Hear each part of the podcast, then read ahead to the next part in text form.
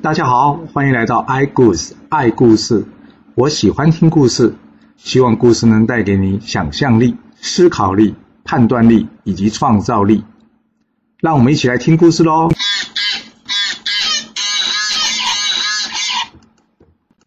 上次说到，姜子牙建议周文王去讨伐这个崇侯虎，这周文王则是问姜子牙：“我要拿什么理由去讨伐他呢？”姜子牙说。崇侯虎建造露台，虐杀万民，还有他贪污，关注这些罪名的话，就足以去讨伐他了。周文王接着问姜子牙：“可是我跟崇侯虎官职是一样的，我怎么能去讨伐他呢？”姜子牙则回复周文王说：“大王，你忘了，你位列三公之首，同时纣王呢也加封你为王了，你当然有权利去讨伐他。而且呢，讨伐这个崇侯虎呢，也是要协助这个大王。”去端正这个朝纲，让这些小人呢不可以再专行。周文王一听，嗯，也有道理，于是同意了姜子牙建议，出兵讨伐这个崇侯虎。来到了崇城之外呢，崇侯虎的儿子崇应彪在城上，他质问了周文王说：“周文王，你为什么无缘无故兵犯我崇城呢？”这姜子牙出面答道说：“你父亲呢建造露台，虐杀万民，还有贪污，光这些罪名。”就足够我们来讨伐你了，赶快出城投降吧，不然城破的时候就是你的死期了。崇应彪听到这里，非常生气地说：“你欺负我崇城无人吗？”于是便派出了大将黄元济出去作战。周文王这边呢，则是派出了大将南宫适，两个将军呢在城下打了起来。但南宫适技高一筹，没多久就将这黄元济斩于斩于马下。崇应彪一见，哇！失了先机，赶快鸣金收兵，退回城中，坚守不出。这个姜子牙呢，原先准备派兵攻打这个崇城的，这时候周文王却叫住姜子牙说：“先不要，给他点时间，让他考虑一下吧。另外，我实在不想攻打这个崇城，因为崇城的防守森严，要是我们这样打下去的话，恐怕会死伤无数，连累的无辜的百姓。想想吧，有没有其他的方法？”姜子牙一听。嗯，也是。你想想看，你不觉得很奇怪吗？都已经大兵来到了，又包又不打这个重城，难道是要等重城的援军过来再打吗？到时候不是死伤更多人吗？那周文王为什么要叫姜子牙这么做呢？其实是因为周文王非常清楚，虽然三分天下有其二，周朝的版图很大，但是这个商的军队呢？比周的军队多了许多。假设打一个重城，就必须这样子耗费这么多军队来猛攻的话，那后面的仗怎么打呢？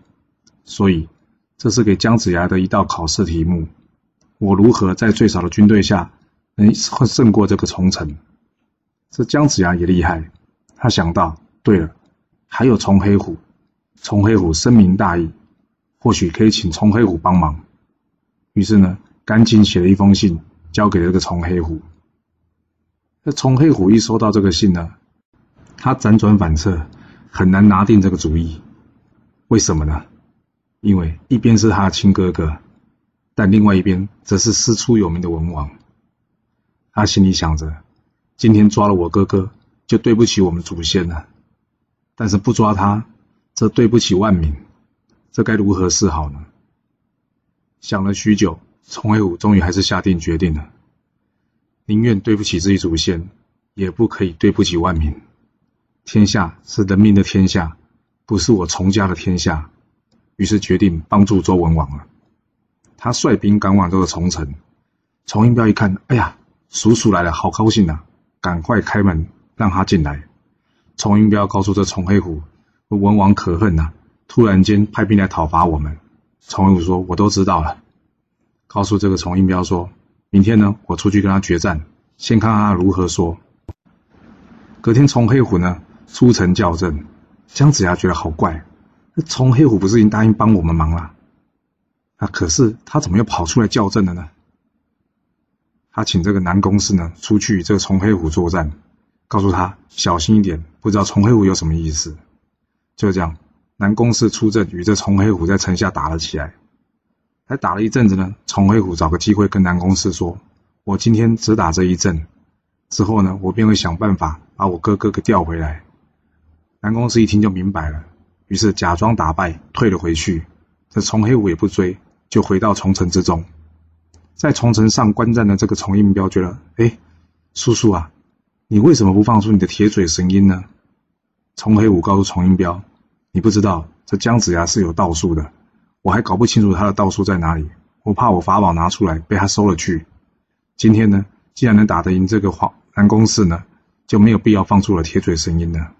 但是呢，我看他西岐的兵多将广，还是得赶快写信叫你父亲派兵来支援。崇应彪说：“我早有这个意思，但是拿不定主意。今天叔叔你也这么说，好，我赶快写信请我父亲回来支援。”就这样，崇应彪写一封信呢，给了崇侯虎。在朝歌的这个崇侯虎呢，看到信大吃一惊，说：“啊，这姬昌竟敢出兵攻打我崇城！”于是呢，他赶紧去向纣王报告说。报告大王，周文王出兵攻打我崇城，我必须赶紧回去救援。这个纣王一听呢，拍桌大怒，叫道：“可恶的姬昌，你最后还是把獠牙给露出来了，你就是想要造反？好吧，你先回去，我会派兵支援你。”这崇侯虎谢过纣王之后呢，赶紧领兵呢赶回重城支援，不一天便来到了这重城，但他万万没想到，迎接他的呢。却是崇黑虎埋伏的人。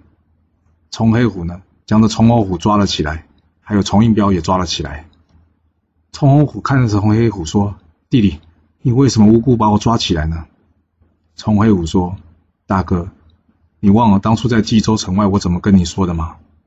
我要你好好当个臣子，但没想到呢，你帮助大王去兴建露台，害死了好多人，而且你贪污了不少钱，大哥。”我没有办法再帮你啊，因为这个天下是天下人民的天下，不是我崇家的天下，也不是纣王一个人的天下。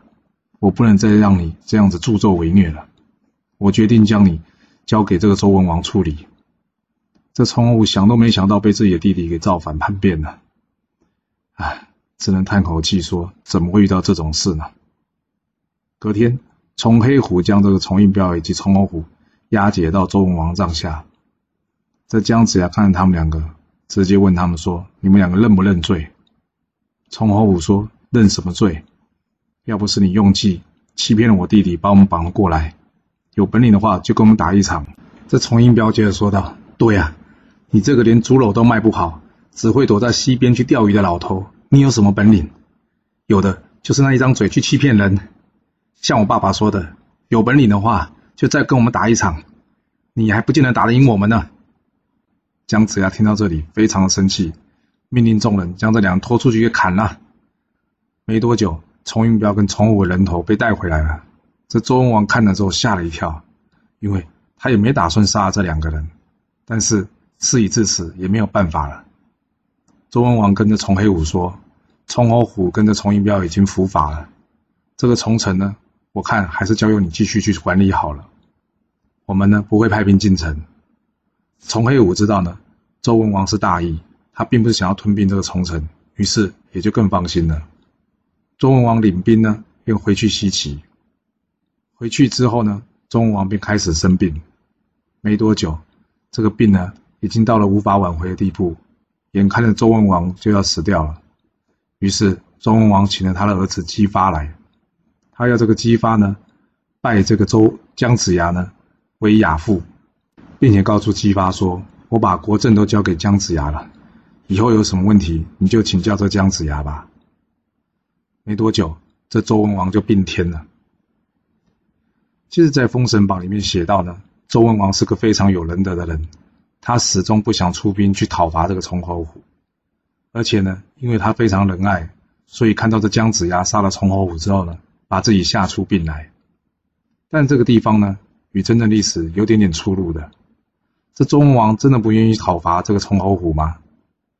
其实早在这之前呢，周文王可是有出兵讨伐过商朝的，要不然也不会有纣王的爸爸帝乙提出了帝乙归妹这件事。所以周并不是不愿意去伐商，有没有可能周文王实际担心的是两边实力的问题？虽然周的版图较大。但是比起来，商呢，他们的军队或是经济实力较为充足，这个战争若是打久了，周不见得能赢商。不过，由于姜子牙年纪已经老了，看来姜子牙希望在他有生之年能完成他的梦想，所以急于出兵，这也是让文王很担心的一个地方。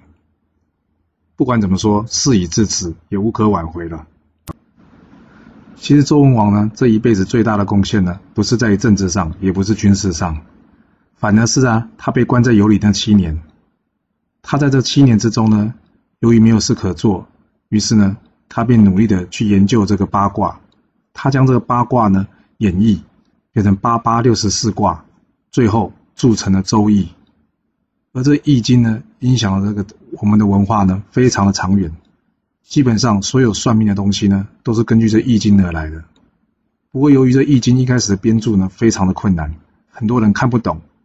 一直到后来呢，孔子将《易经》给演绎注释之后，大家才慢慢可以明白《易经》中的意思。但这都是后话了。我们接着要讲的是商朝这边会发生什么事。这姬发上台之后呢，承袭了父亲的王位，自封为周武王。消息很快呢传到了这个朝歌，朝歌的大臣呢跟纣王说：“大王，今天姬发自立为王，恐怕会叛变，我们得趁他羽翼未丰的时候灭了他。”纣王一听到灭了姬发，你看看他们，他们攻打下了重城也不敢拿。另外，姬发就是个小孩子哎，帮他佐证的是谁？就是姜子牙那个老头。我现在想到他逃离朝歌时的画面，我还觉得好笑呢。这西岐有什么本领，敢反抗我商朝呢？大臣们一听，大王不能这样说啊！不管怎么说，他可是灭了重城了。就算姜子牙、姬发没有本领，还有其他大臣啊。这纣王说：“哎呀，不要讲那么多了，真的有什么事，等文太师回来再说，不就好了吗？”这大臣一看呢，纣王不听劝，也就各自散朝了。这纣王为什么不愿意听大臣的劝呢？这是因为纣王满心想的是：哎呦，我得趁文太师还没回来的时候，好好多喝点酒，好好呢找些美女陪我，哪有时间去打什么仗啊？就是因为纣王这个想法，所以让妲己有机可乘啊。